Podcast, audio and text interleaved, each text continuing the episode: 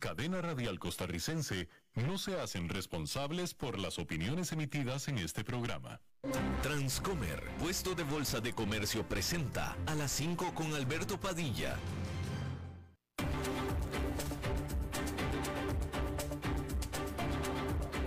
Inicia a las 5 con Alberto Padilla un programa diseñado con el objetivo de llevarte diariamente un tema de actualidad, acompañado siempre de reconocidos editorialistas, de lunes a viernes a las 5 de la tarde por CRC 89.1 Radio, a las 5 con Alberto Padilla.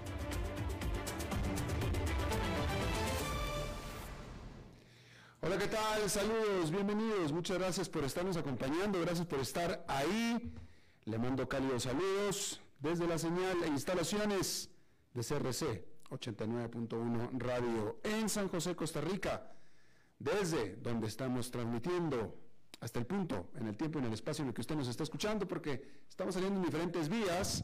Estamos en Facebook Live, en la página de este programa, a las 5 con Alberto Padilla.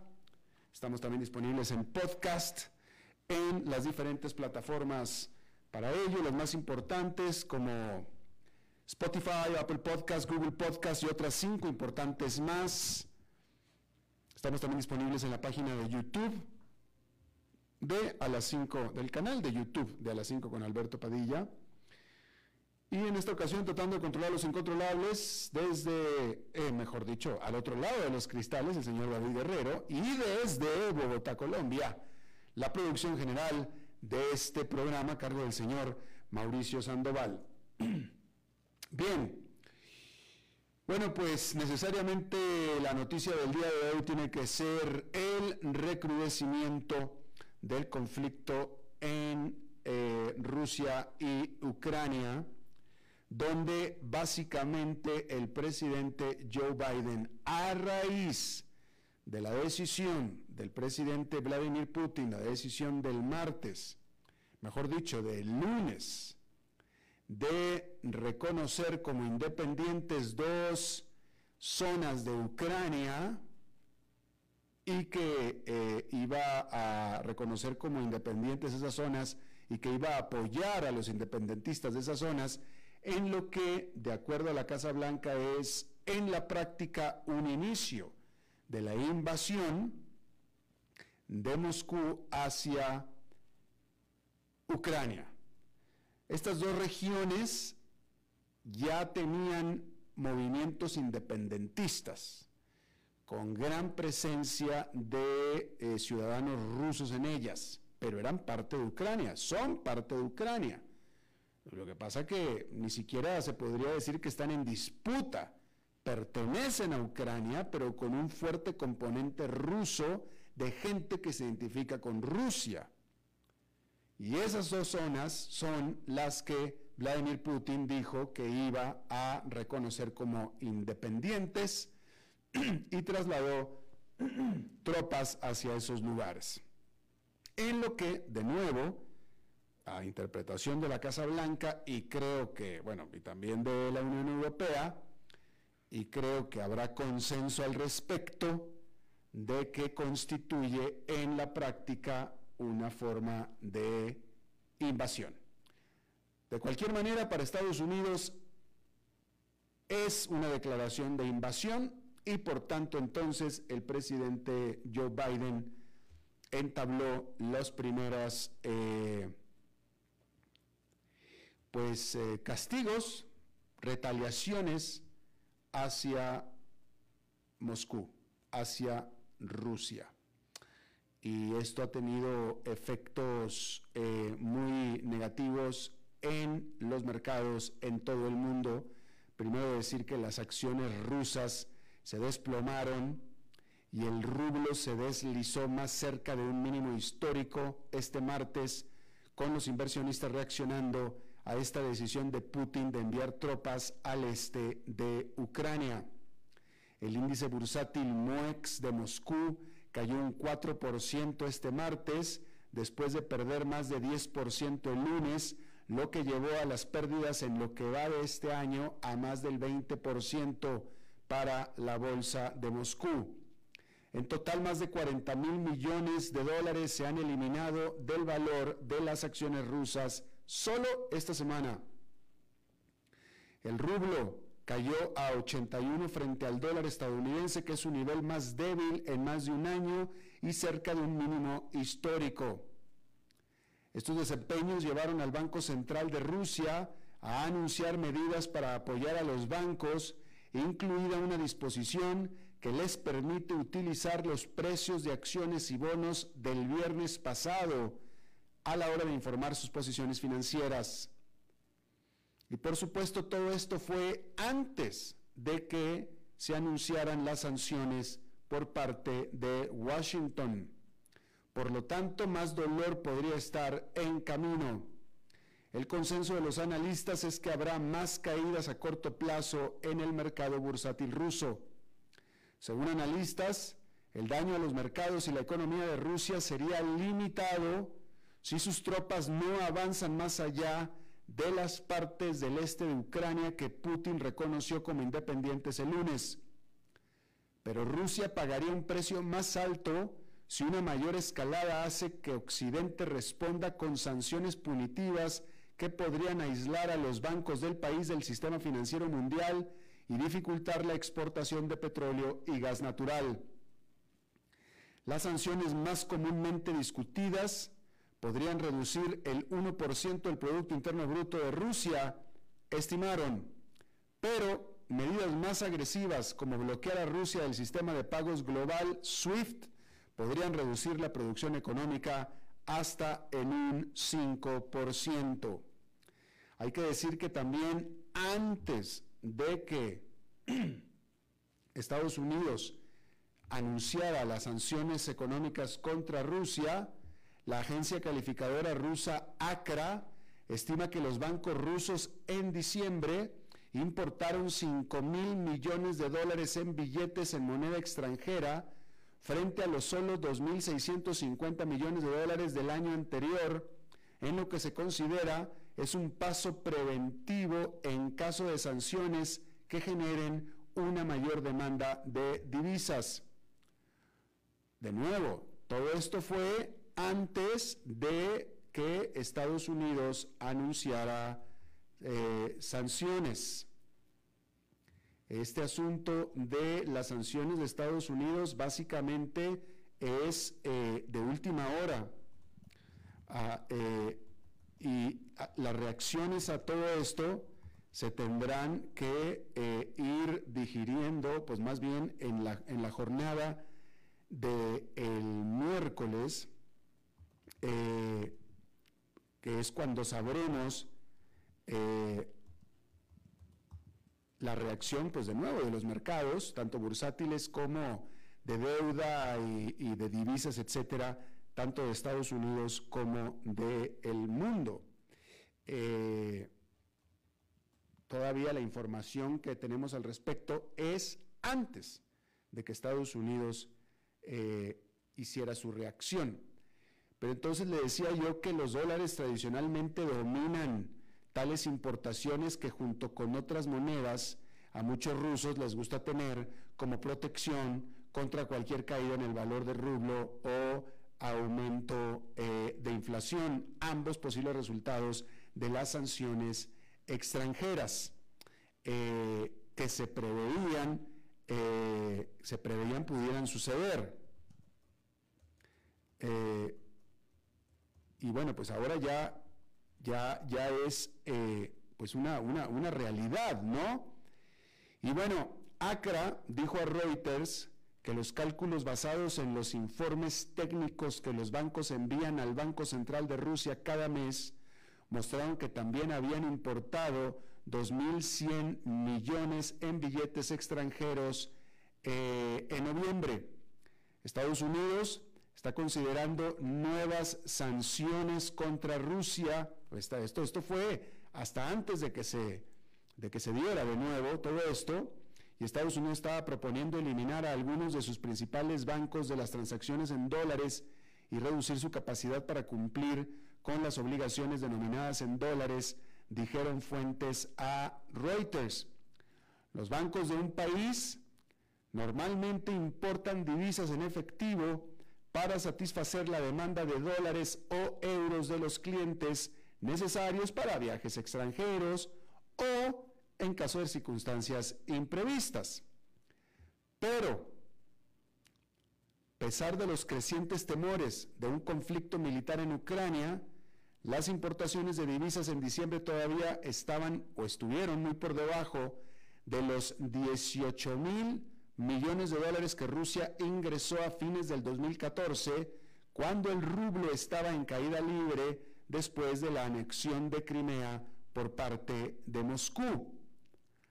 Alrededor de la mitad de los activos y pasivos externos bancarios totales de Rusia, o unos 100 mil millones y 70 mil millones de dólares respectivamente, están en dólares estadounidenses, según muestran los datos del Banco Central.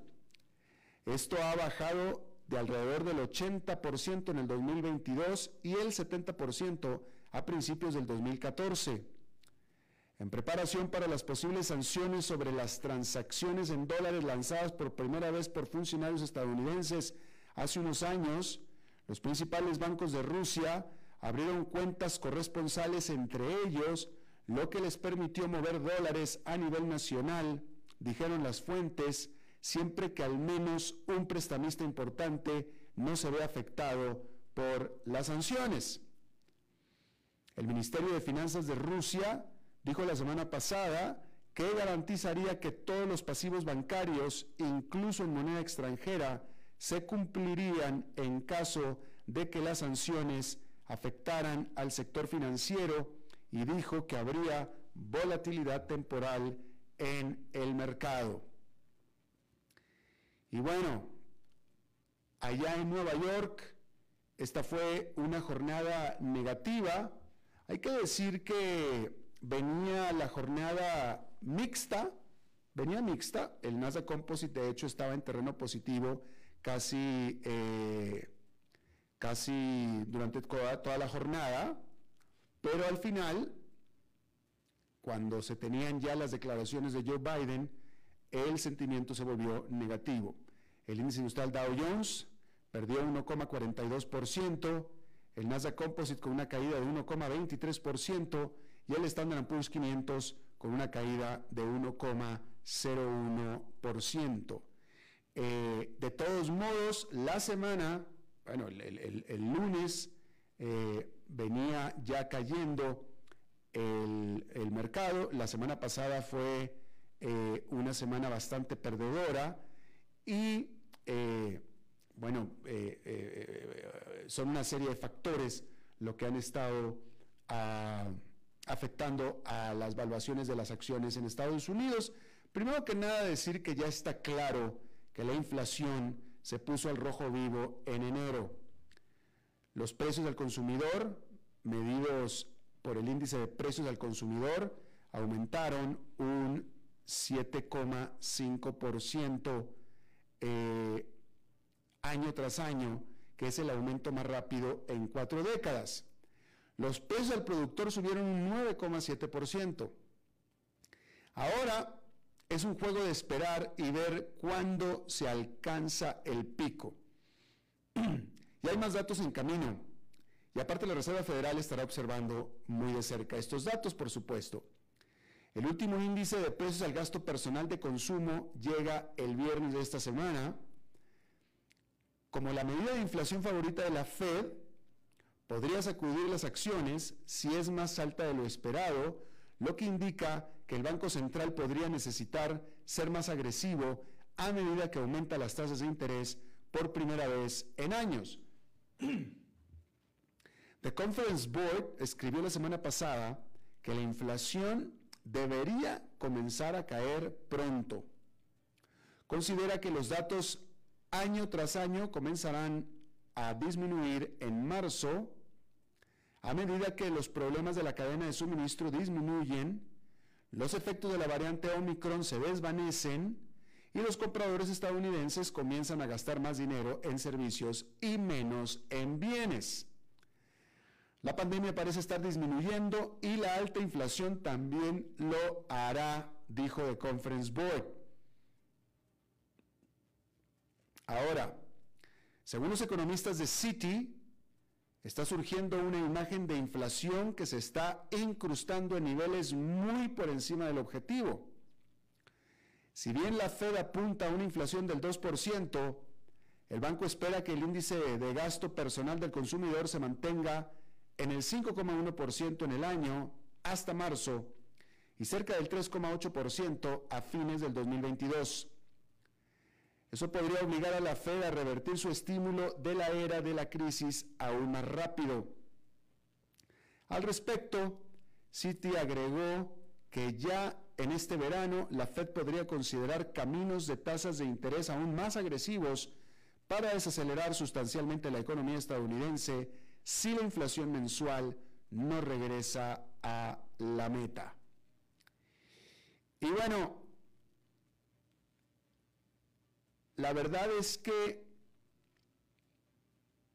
hay una serie de elementos alternos, alternativos, que están afectando a los precios de las acciones. La inflación, por supuesto, el conflicto Ucrania-Rusia, eh, pero esto se da a pesar de que la salud de las empresas estadounidenses es bastante buena. Y de hecho se suponía que la temporada de entregas de resultados corporativos, que fue muy positiva, cambiaría el mal humor de Wall Street, pero claramente no fue así.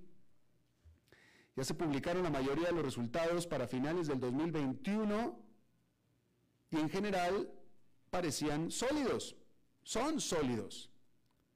Pero eso no fue suficiente para calmar a los nerviosos inversionistas que están estresados por la inflación, por la Reserva Federal y ahora también, antes por la posibilidad, ahora ya por el hecho, básicamente, de la invasión rusa de Ucrania, que podría interrumpir, de hecho, el suministro de energía. El indicador Fear and Greed, es decir, miedo y avaricia, que rastrea el sentimiento del mercado, sigue estancado en el territorio de miedo. Hace nada más un mes estaba produciendo una lectura de codicia, es decir, de compra. El crecimiento de las ganancias en general para las empresas del SP500 se ubica en un 28% para el cuarto trimestre del 2021 en comparación con el mismo periodo del 2020, según The Earnings Scout. Y eso está muy por encima del promedio de tres años. Casi el 85% de las empresas en el índice ya han reportado sus resultados, pero los inversionistas han ignorado en gran medida esas ganancias y en cambio se aferran a la incertidumbre sobre el futuro. Simplemente los fundamentos del mercado en este momento son otros distintos a la buena salud de las empresas cuyas acciones están tirando por la ventana. Por el momento, se trata de los datos de inflación, Reserva Federal y Rusia. Esas son las determinantes del mercado. Obviamente la inferencia es que todo esto va a afectar en el futuro a las empresas estadounidenses. En el futuro, porque hasta ahora no ha sido así. En este punto, la mayoría de los inversionistas están de acuerdo en que la Reserva Federal va detrás de la curva en la lucha contra la inflación y esperan que el Banco Central intervenga con fuerza cuando se reúna el próximo mes. Pero exactamente qué tan duros se esforzarán los formuladores de políticas monetarias sigue siendo objeto de debate. Muchos analistas tienen la mirada y los nervios puesta en los mercados de deuda. Los rendimientos de los bonos se mueven en dirección opuesta a los precios. Entonces, si los inversionistas comienzan a deshacerse de los bonos del Tesoro de Estados Unidos a 10 años y por tanto los rendimientos aumentan, las acciones se verían aún más atractivas y aumentaría la presión de ventas. Quise decir que las acciones se verían aún menos atractivas y aumentaría la presión de venta. Luego está la situación, obviamente, en la frontera con Ucrania. Si bien los inversionistas en los últimos años han tendido a ignorar la geopolítica, eso ha cambiado en las últimas semanas, especialmente por el efecto disparador de los precios de la energía, que ya de por sí están en máximos multianuales, apoyando el aumento de la inflación, la cual también está en máximos multidécadas. Ahí lo tiene usted. Ah, y bueno, Bitcoin y otras criptomonedas importantes han estado también sintiendo el calor ruso esta semana. Han estado los inversionistas deshaciéndose de lo que consideran son activos de mayor riesgo. En la jornada del martes el Bitcoin llegó a cotizarse en 36.649 dólares, cayendo casi un 6,5% en las últimas 24 horas según datos de Coindesk. Esta que es la criptomoneda más valiosa del mundo cayó por debajo de los 40 mil dólares durante el fin de semana y ha seguido cayendo a medida que se intensifica la crisis de Ucrania. Déjenme ver cómo cayó, cómo quedó después el anuncio de Biden. 38 mil dólares quedó el Bitcoin. 38 mil dólares. Un poquito más arriba de lo que estaba eh, cotizando en su punto mínimo de la jornada, que era 36 mil 649. Y le decía yo que cayó por debajo de los 40 mil dólares durante el fin de semana y ha seguido cayendo a medida que se intensifica la crisis con Ucrania. Hoy cerró en 38 mil. Esta moneda digital ha perdido casi la mitad de su valor desde su máximo de noviembre de 68.990 por supuesto, debido a las tensiones geopolíticas, la perspectiva de aumentos de tasas de interés por parte de la Reserva Federal de los Estados Unidos y las restricciones de algunas economías importantes sobre los activos digitales. Y a los pares de Bitcoin también les ha ido bastante mal. Ethereum, que es la segunda criptomoneda más valiosa del mundo, cayó más del 8% en las últimas 24 horas y se estaba cotizando en 2.520 dólares cada una. Y el consenso de los expertos es que lo más probable es que el Bitcoin no encuentre estabilidad pronto.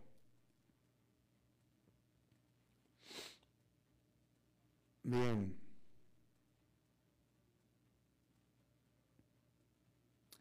Y bueno, este lunes, cambiando de tema, este lunes, por primera vez en casi dos años, Australia comenzó a recibir turistas internacionales y viajeros de negocios después de que el gobierno levantara algunas de las medidas pandémicas más draconianas de cualquier democracia en el mundo.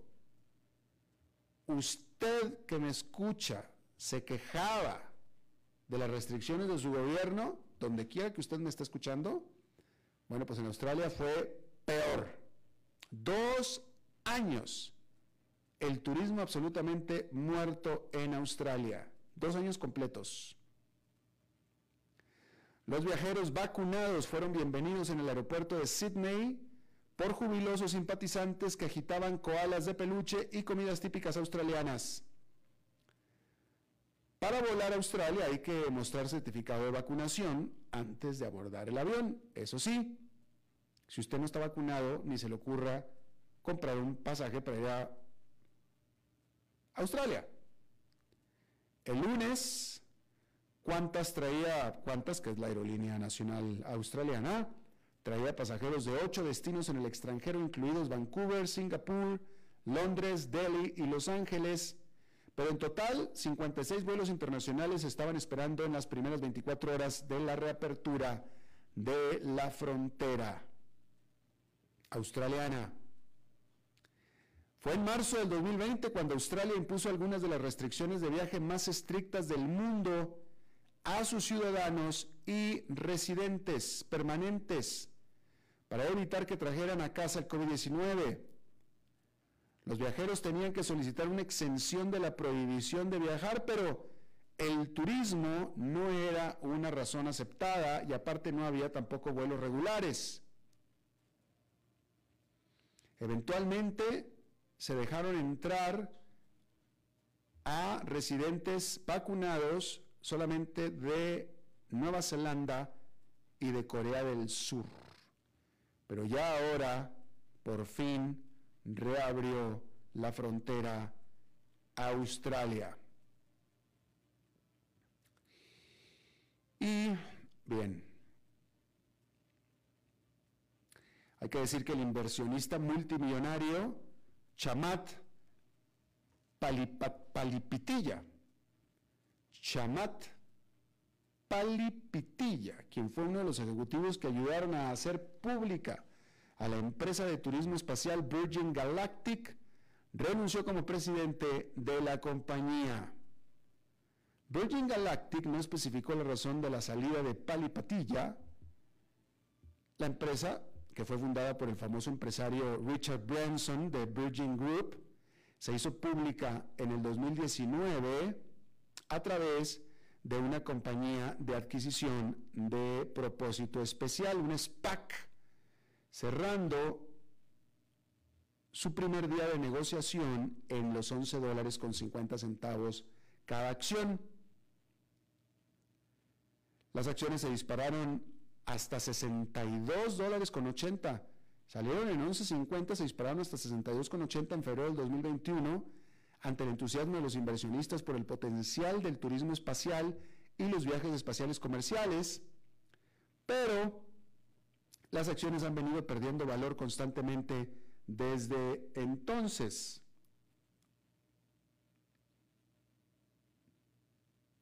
Una de las razones que provocó la caída de la, fue la revelación en marzo del año pasado de que justamente Pali Patilla había vendido unos 200 millones de dólares de su participación en la empresa cuando estaban las acciones en 34,32. Las acciones de Virgin Galactic cerraron operaciones el jueves a 9 dólares cada una. Pali Patilla provocó una reacción violenta el mes pasado cuando en un podcast dijo que a nadie le importa lo que les está pasando a los uigurs, refiriéndose a este grupo minoritario étnico y religioso mayoritariamente musulmán del que el gobierno chino ha sido acusado de abusar y ha causado eh, pues asombro y rechazo en todo el mundo. Y la verdad es que nada más lejos de la verdad de que a nadie le importa lo que les está pasando a los uigures, porque por supuesto que les importa, y mucho más en Estados Unidos. Varias empresas en las que está involucrado el multimillonario, incluida la propia Virgin Galactic, de cual era presidente, se distanciaron de Palipatilla, quien luego se tuvo que disculpar por los comentarios, y ahora resulta que eh, resulta que renunció. Y resulta que no han dicho por qué. Y bueno, ahí lo tiene usted. Cambiando de tema, hay que decir que la empresa automotriz alemana Volkswagen dijo que estaba ya en negociaciones muy avanzadas para sacar a bolsa como compañía separada a su marca Porsche, la cual adquirió en el 2012. Eh, nadie, nadie sabe exactamente cuánto vale Porsche, solamente hay estimaciones. Eh, pero pues, y las estimaciones van desde los 100 mil millones de euros hasta los 200 mil. Entonces vale entre 100 y 200 mil millones de euros, que es pues una diferencia muy grande, pero es que realmente nadie lo sabe. Un listado de Porsche en esos valores sería el mayor listado en la bolsa de Alemania en mucho, mucho tiempo. Eh, hay que decir que cualquier acuerdo al respecto tendría que ser aprobado por el organismo que se llama Porsche SE, que es el vehículo inversionista cuyos propietarios son la familia, es una familia dueña de eh, la marca Porsche, eh, que a su vez poseen la gran mayoría de las acciones de Volkswagen también. ¿Sí? No tenemos el apellido de la familia famosa, pero va a tener que ser aprobado por ellos. Ahí lo tiene usted. Vamos a hacer una pausa y regresamos con más información. A las 5 con Alberto Padilla, por CRC 89.1 Radio. El valor en la ética incluye no tener miedo de lo que se dice y a quién se le dice, sin importar las consecuencias o represalias que puedan sobrevenir.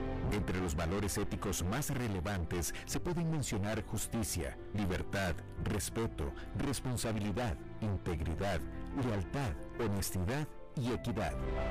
Los valores éticos se adquieren durante el desarrollo individual de cada ser humano en el entorno familiar, social, escolar e inclusive a través de los medios de comunicación. Solo si lo público y lo privado caminamos en positivo y con valores, Costa Rica saldrá adelante. Un mensaje de la Cámara Nacional de Radiodifusión, Canara.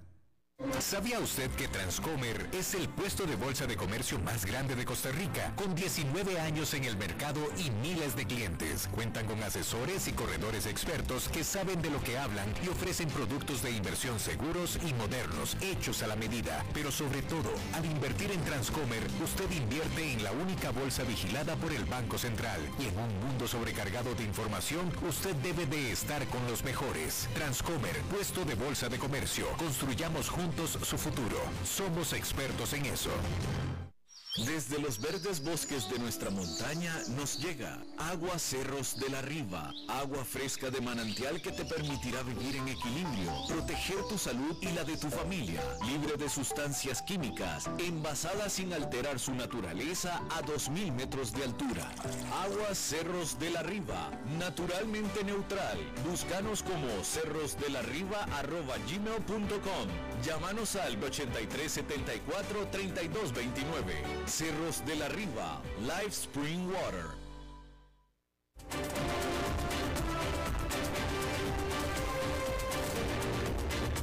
Seguimos escuchando a las 5 con Alberto Padilla. Bueno, hay que decir que, como estábamos hablando al principio del programa, tanto Estados Unidos como la Gran Bretaña como la Unión Europea, todos anunciaron un paquete inicial de sanciones en contra de Rusia. En el caso de Estados Unidos, este paquete de sanciones va dirigido específicamente a dos de los bancos más grandes de Rusia, a la deuda soberana de Rusia también, con lo cual en teoría eh, Rusia pierde el acceso a financiamiento por parte de Occidente y eh, en teoría también a, algunos de los empresarios más ricos de Rusia también. Eso es en cuanto a Estados Unidos. Por parte de la Gran Bretaña, este país está congelando los activos de cinco bancos rusos y de tres multibillonarios, o sea, billionaires rusos.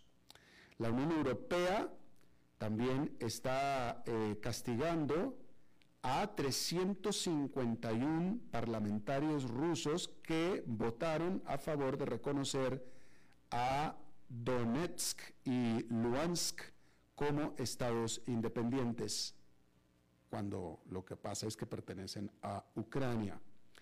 El presidente Joe Biden dijo que enviaría tropas que ya están en Europa a los tres estados bálticos que pertenecen a la OTAN, eh, que son Estonia, Latvia y Lituania, y prometió mayores eh, penalidades si es que Rusia va más allá de esta invasión primaria que está haciendo en este momento, ¿no?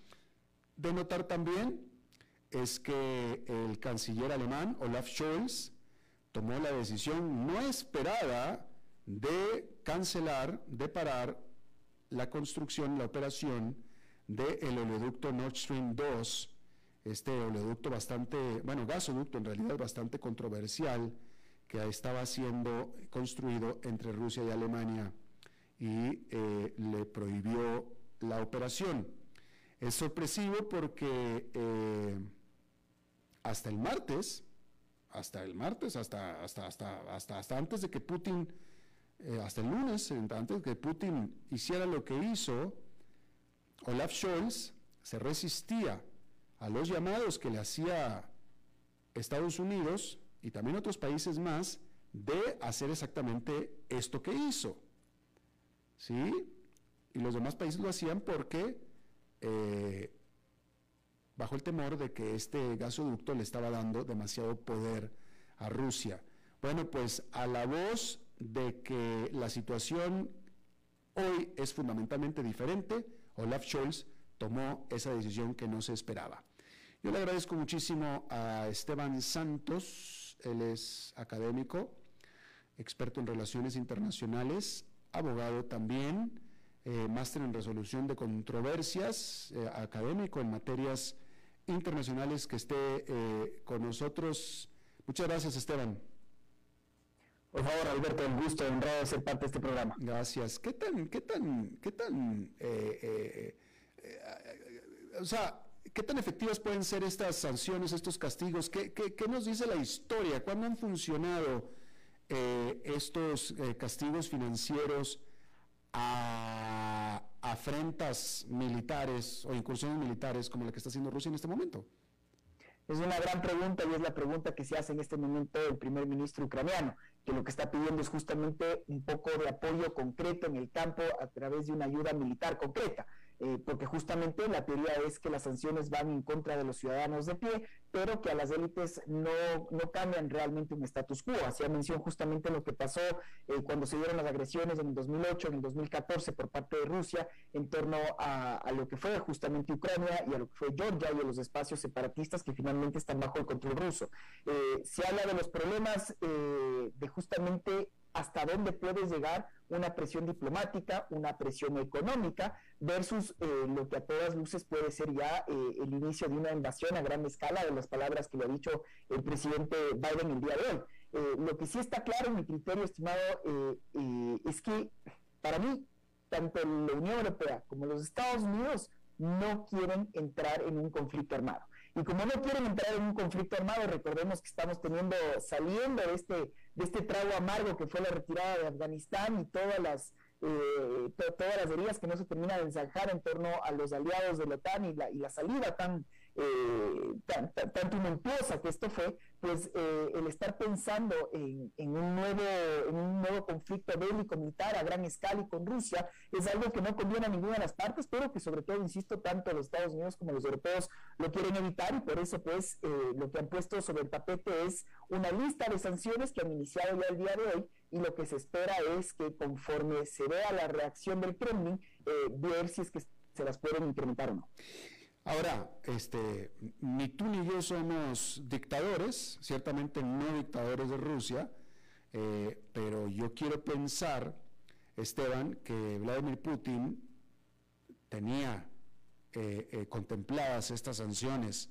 Es decir, si él decidió ya y está decidido a invadir Ucrania, él tenía contemplado todas las posibles sanciones que pudieran ser, más aparte la promesa, porque tiene una promesa de Estados Unidos de que no va a intervenir militarmente, entonces la pregunta es, pues si él, seguramente él ya tenía todo eh, planeado, ya tenía todo decidido, a pesar de que tuvo que haber eh, factoreado estas sanciones, entonces él va a seguir adelante.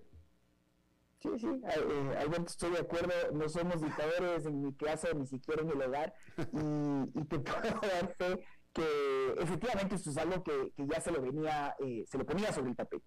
Y un poco haciendo mención también al comentario anterior, eh, por eso es que Rusia hace este, este acercamiento tan importante con China. Eh, se han desviado justamente muchos de los eh, del comercio en torno al gas natural, en torno a sus derivados, precisamente con el gigante asiático, con quien si bien existen muchas discrepancias y si bien el gobierno de Xi Jinping ha dicho claramente que respeta la soberanía ucraniana, eh, principalmente hablando de estas regiones separatistas del Donbass, Donetsk y, Lugansk, porque recordemos que si es que China, por ejemplo, eh, estaría aprovechando la tesis o estaría de acuerdo con la tesis ucraniana, pues inmediatamente tendrías eh, regiones como, por ejemplo, Taiwán o lo que está pasando en Hong Kong, que tienen y quieren tener este derecho de autodeterminarse. Pues bien, la geopolítica es muy complicada el hecho cierto es que por un lado tenemos unas relaciones comerciales que se han profundizado con China y por otro lado, eh, yo también creo, hablando justamente de dictadores, que hay algunos eh, remedios de, dictadores o que, o que quieren jugar a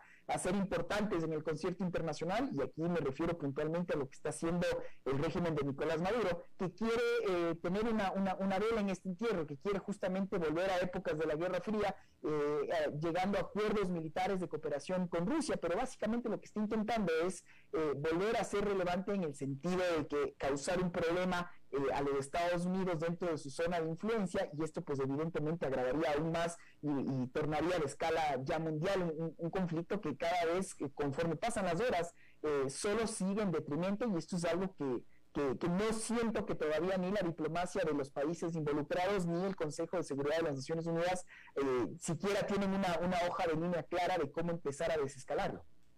Pues sí, pues sí, es que, es que lo que pasa que, pues es que de nuevo, de nuevo, si, si, si Vladimir Putin, todas las sanciones estas Vladimir Putin las tenía que haber tenido contempladas. Y aún así está dándole para adelante eh, con esta situación de, Ucrania. Eh, ¿Hasta dónde va a llegar? Quién sabe, pero eh, el asunto es que él no se está echando para atrás. Y, y de nuevo, él tiene ya la promesa, porque básicamente es lo que tiene, tiene una promesa por parte de la Unión Europea y de Estados Unidos de que no van a pelearse militarmente con él. Así es que, pues así es muy fácil ser Vladimir Putin y decidir invadir, ¿no? Déjame te pregunto algo, ¿qué tan, qué, tan eh, lo mencionaste tú un poquito más eh, antes, qué tan real es que China realmente está considerando y está valorando lo que está haciendo eh, Rusia como para que ellos decidir también si, si, si avanzan sobre Taiwán? Eh, yo creo que son, son comentarios y, una reflexión muy interesante la que haces y creo que para poderle responder hay que regresar a ver a la historia. Entonces, en primer lugar, recordemos lo que fue, se terminó la Segunda Guerra Mundial, inicia inmediatamente el, el, comienzo pues de esta Guerra Fría y la Guerra Fría lo que conllevó fue una escalada de hostilidades, esta idea de de tener quién, lograba primero tener el armamento nuclear, quién llegaba a tener un ejército más armado, y siempre fue esta confrontación entre los Estados Unidos y, la URSS en ese entonces. Era un mundo absolutamente bipolar. China todavía no era un, país relevante en el concierto internacional. Y esto termina con, eh, como todos sabemos, con la caída eh, del muro de Berlín y por consiguiente con todo el, desbarajuste que fue eh, la Unión Soviética. No se pudo, eh, los intereses rusos nunca pudieron estar a la par de lo que era el crecimiento de los Estados Unidos y sus aliados europeos. En este momento yo creo que también hay que estar muy claros de eso. Rusia, eh, si bien ha crecido mucho militarmente y su economía también se ha visto un poco saneada, jamás va a poder comparecer a, las mismas alturas de lo que están las economías norteamericanas eh, y, europeas. Por lo tanto, creo que este sí sería un primer mensaje al señor Putin de que regrese a ver a la historia y esta escalada de hostilidades ya le jugó muy mal en el pasado a Rusia.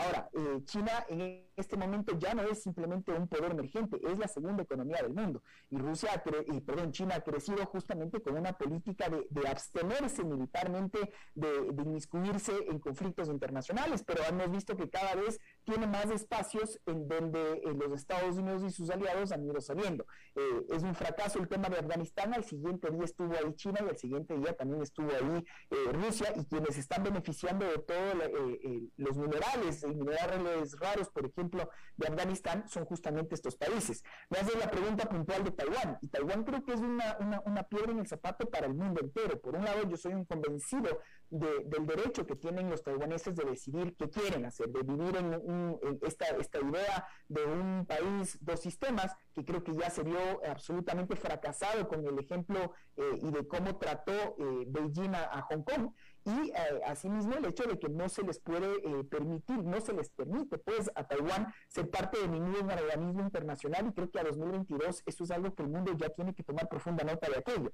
Eh, yo concluyo también con esta idea de que cada uno de los países de la región tiene una postura muy clara. Si regresamos a ver en Latinoamérica, por ejemplo, parecería inicialmente que unánimemente todos los países podrían y deberían estar de acuerdo con la autodeterminación de los pueblos, con que existan procedimientos democráticos y que sean eh, los propios ciudadanos los que puedan solventar sus propias controversias. Pero, por ejemplo, solo se me viene a la mente una Argentina que no podría nunca estar de acuerdo con esto por todo el problema con las Malvinas, eh, insisto, el, problema de, países eh, fracasados, digo, a ojos del derecho internacional, estados fallidos como lo que está pasando en Venezuela, que quieren justamente lucrar de estos conflictos internacionales y como tal la geopolítica se puede volver mucho más compleja porque existen actores que no quieren desescalar, sino al contrario, quieren beneficiarse porque esto lo que hace es incrementar el precio de los commodities, el precio del petróleo, el precio del gas natural, eh, y hay claramente ganadores y perdedores de, todo, de toda esta escalada de hostilidades como tal. Claro, claro.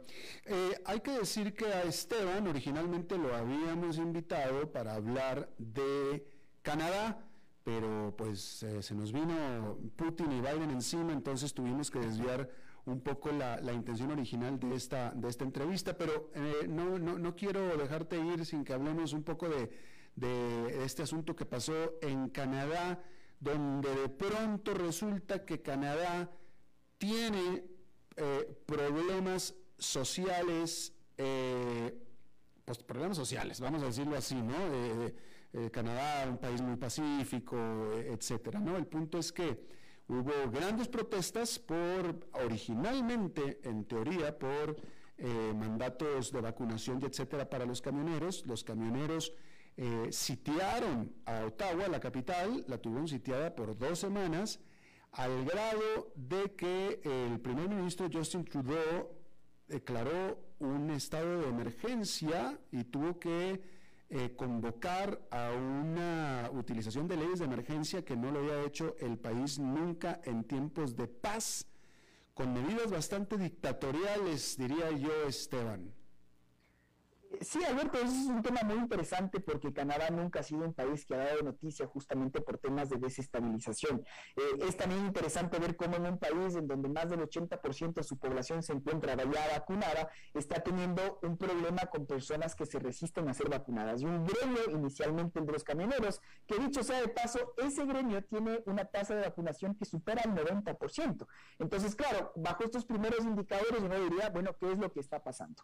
Inicialmente, eh, lo que hizo el gobierno de Trudeau es permitirles que, estos señores eh, se, se, pronuncien, se manifiesten, pero conforme pasaron las semanas empezaron a haber algunos problemas muy de fondo. La primera, que la policía empezó a incautar armas y eh, las protestas empezaron a tornarse un poco más violentas.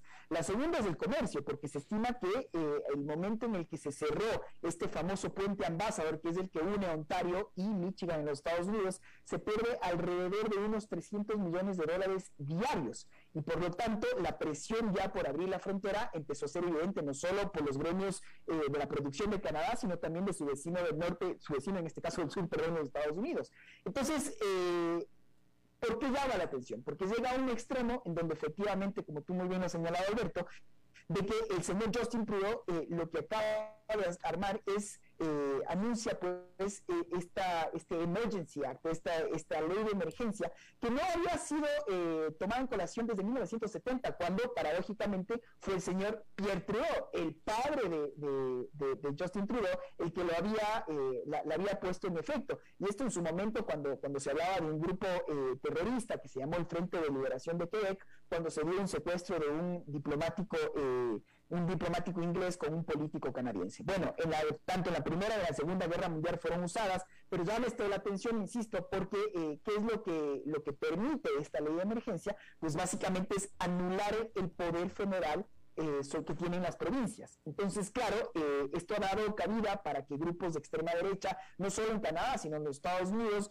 hablen de, anarquismo, hablen de, un dictador, porque lo que hizo finalmente tú es decir, bueno, si es que estos señores siguen ahí más de tres semanas, es porque tienen fuentes de financiamiento. ¿Quiénes están financiando? Entonces, lo que trató es, y lo que hizo de hecho es seguir al dinero. Entonces, lo que se dijo es cualquier persona que, eh, que, siga eh, en este incumplimiento de ley, porque recordemos que hay un mandato judicial que ya prohibió eh, estas manifestaciones. Entonces, de acuerdo a este mandato judicial, termino con esto, lo que se dijo es, pues bueno, vamos a congelar todas las cuentas de, quienes estén protestando como tal. Y a la par, pues salieron los militares, no los militares, pero una policía ya armada eh, a, sacar, a desalojar a la fuerza del centro de Ottawa. Entonces, claro, todos vimos imágenes un poco dantescas, muy, muy poco convencionales para lo que Canadá nos tiene acostumbrados, eh, más de 200 detenidos, camiones, centenas también confiscados, incautados, y por lo tanto, eh, si bien parecería que en este momento las tensiones, comillas, están, están bajando porque la policía tiene el control, no deja de ser menos cierto que esto lo único que ha hecho es prender una mecha que se ha estado replicando, intentado replicar en otras capitales del mundo y por lo tanto creo que podemos seguir esperando eh, lamentablemente más noticias de desestabilización eh, en este sentido. Claro. Esteban Santos, eh, académico, mm, experto en relaciones internacionales, analista de asuntos internacionales también. Te agradezco muchísimo que hayas charlado con nosotros esta tarde. Por favor, estoy a las órdenes, siempre un gusto. Gracias, muy amable. Eh, David, ¿nos vamos a pausa o nos vamos directo? ¿Directito? Ah, bueno, pues vamos en directo con eh, Fernando Francia, porque es martes. Fernando, ¿cómo estás? Eh, hola, ¿qué tal? ¿Todo bien? Bien, bien. Eh, te, te, agarramos este desprevenido. Sí, sí. Vaya, todos los martes a la misma hora y aún así logran sorprenderme. Eso, es bueno. ¿eh? Eso, es, eso es bueno, definitivamente. Pero si quieres, vamos a pausa, ¿eh, Fernando? No, no, no, démosle, démosle. Adelante, adelante, Fernando. Alberto, nuevamente Qatar y los derechos humanos. Nuevamente el Mundial de Fútbol puesto en el centro de un debate que va más allá del fútbol y nuevamente las mujeres perjudicadas por sistemas patriarcales que rozan con los límites posibles de la imaginación. Una mujer mexicana es violentada en su lugar de habitación y tras poner la denuncia, más bien es hallada culpable de relación extramarital con condena de cárcel y latigazos. Es en serio, ¿sí? Y no es la primera vez que sucede en Qatar. Paola Shepetat, licenciada en Relaciones Internacionales y Antropología por la Universidad Americana de Kuwait y máster en Políticas Públicas de la Universidad de Oxford, sufrió un ataque mientras dormía en su habitación por parte de un conocido de ella. Forcejearon y quedaron moretones y marcas en su cuerpo. Fue a interponer la denuncia más tarde y la policía, pues días más tarde la llamó y la confrontó cara a cara con su agresor, quien sostenía que eran novios. La solución de la abogada de Paola fue, cásate con él, puesto que si no, estaban casados, aquello podría haber sido una relación extramarital, y eso está penado en Qatar. Claro, solo para las mujeres. Pero Paola pudo salir de Qatar gracias a su lugar de trabajo, el Supreme Committee for Delivery and Legacy, los organizadores del Mundial del gobierno de Qatar. Ya en México recibió el expediente de la denuncia y resultó que el agresor fue absuelto del cargo de agresión y los cargos por tener una relación fuera del matrimonio seguían vigentes. O sea que ahora la culpable era ella. Más tarde, Paola escribió en el portal de noticias Julio Astillero, del periodista mexicano Julio Hernández, citamos, varios meses pensé que todo lo que me había pasado y me continúa pasando era mi culpa, por denuncia ingenua. Hoy caigo en cuenta de que hubo dos fallos fundamentales y sistémicos que llevaron a esta situación, dijo Paola.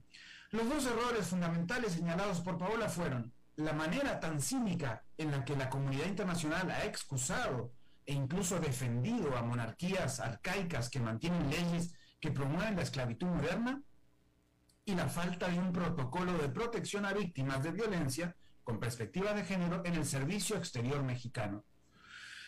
Qatar continúa prohibiendo que mujeres cataríes ejerzan derechos básicos como adquirir documentos de identidad para sus hijos, casarse, trabajar en varios puestos de gobierno, recibir servicios de salud sexual y reproductiva o aplicar para una beca del gobierno, sin el permiso de un familiar, familiar hombre. El Mundial está por celebrarse en el mismo país en el que una mujer no puede obtener la custodia de sus hijos al divorciarse. La pasividad ante las flagrantes violaciones de los derechos humanos en Qatar que muestra el mundo es inaudita. Mientras, además, activistas que se atreven a denunciar estos abusos son aprehendidos como si fueran criminales, como el bloguero keniano eh, en Qatar que denuncia atropellos laborales. Qatar sigue encontrando caminos para legitimarse, como serse el Mundial de Fútbol, por ejemplo, pero ¿vamos a ir a un Mundial en un país que trata así a las mujeres? ¿Se animará alguna selección a poner la dignidad humana por delante y boicotear el Mundial? Paola dice que mientras vivamos en un mundo que parece odiar a las mujeres, las denuncias o no sirven, o se cuestionan, o llegan muy tarde para proceder y hasta te criminalizan. Yo me pregunto, ¿vamos a seguir demostrándole al mundo que los derechos de las mujeres no parecen un tema, parecen, nos parecen un tema de segunda categoría? ¿O de menor importancia que todo lo demás? ¿O vamos a buscar la dignidad y la vida plena sin importar en dónde estemos? Yo no pensaba ir al Mundial, aunque como futbolero siempre es tentador, pero a Qatar definitivamente hay más razones para no ir. Alberto. Bueno, definitivamente, digo, vaya, este, vaya, ojalá y no le hubieran otorgado la Copa Mundial a Qatar, digo, hubiéramos empezado por ahí, ¿no? Eh, eh, porque definitivamente es, es, una, es un espaldarazo. Eh, vaya, pues, si, si, vamos a hacer el mundial ahí, quiere decir que estamos muy contentos con Qatar, ¿no? Y ya, y ya sabíamos lo que pasaba en Qatar. Pero déjame te pregunto una cosa: ¿qué estaba haciendo Verónica en Qatar? Paola, trabaja ya en la, en la, Organización Mundial, o sea, eh, es este economista de, eh, y antropóloga, y bueno, tiene, tenía, tiene, tenía, tienen, no lo sé, su trabajo allí. Ella, supongo yo que pretende volver a Qatar, no lo sé, realmente no lo sé. Y ella tiene una relación con el mundo islam, digamos, de, de algún tipo de cercanía, estudió en Kuwait, ¿no? O sea, conoce ese mundo lo que pues no se entiende es cómo la, em, eh, el consulado mexicano le dijo vayas a las últimas consecuencias en esta denuncia como, una recomendación y ella pues lo hizo y le resultó pues el tiro por la culata como dicen porque eh, mal y pronto no porque pues al final es ella la, la, culpable de, un delito. O sea es, es alucinante. Claro alguien diría bueno pero es que mejor me hubiese denunciado y se hubiera ido en ese momento bueno, pero los hubiesen son un poco odiosos a veces, ¿no? Claro, no, definitivamente. No, y, lo preguntaba porque, o sea, o sea, bueno, no sé, o sea, eh, si, alguien tiene,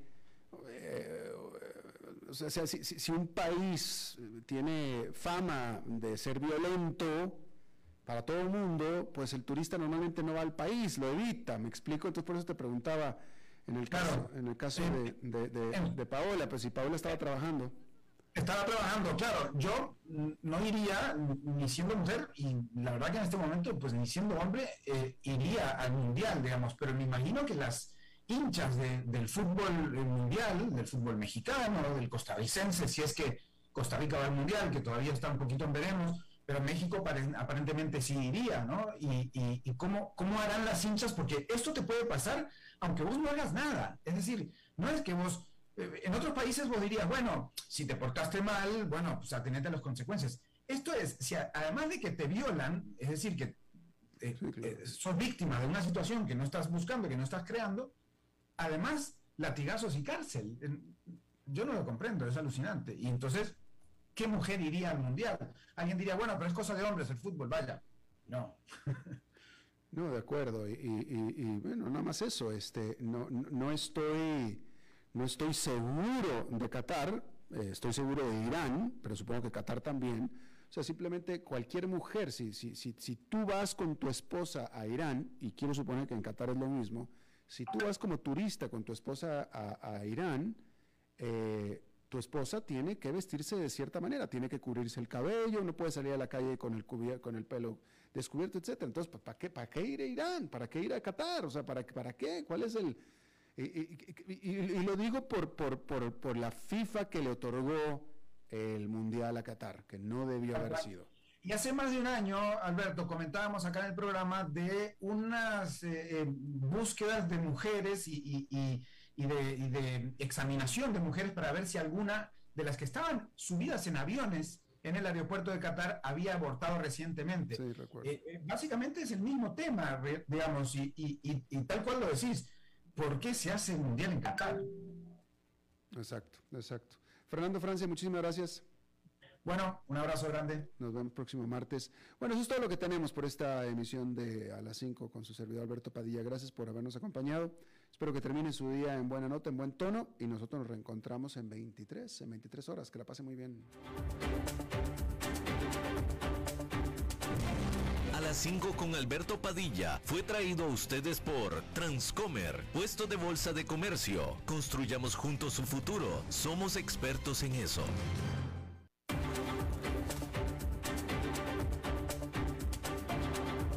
Concluye a las 5 con Alberto Padilla.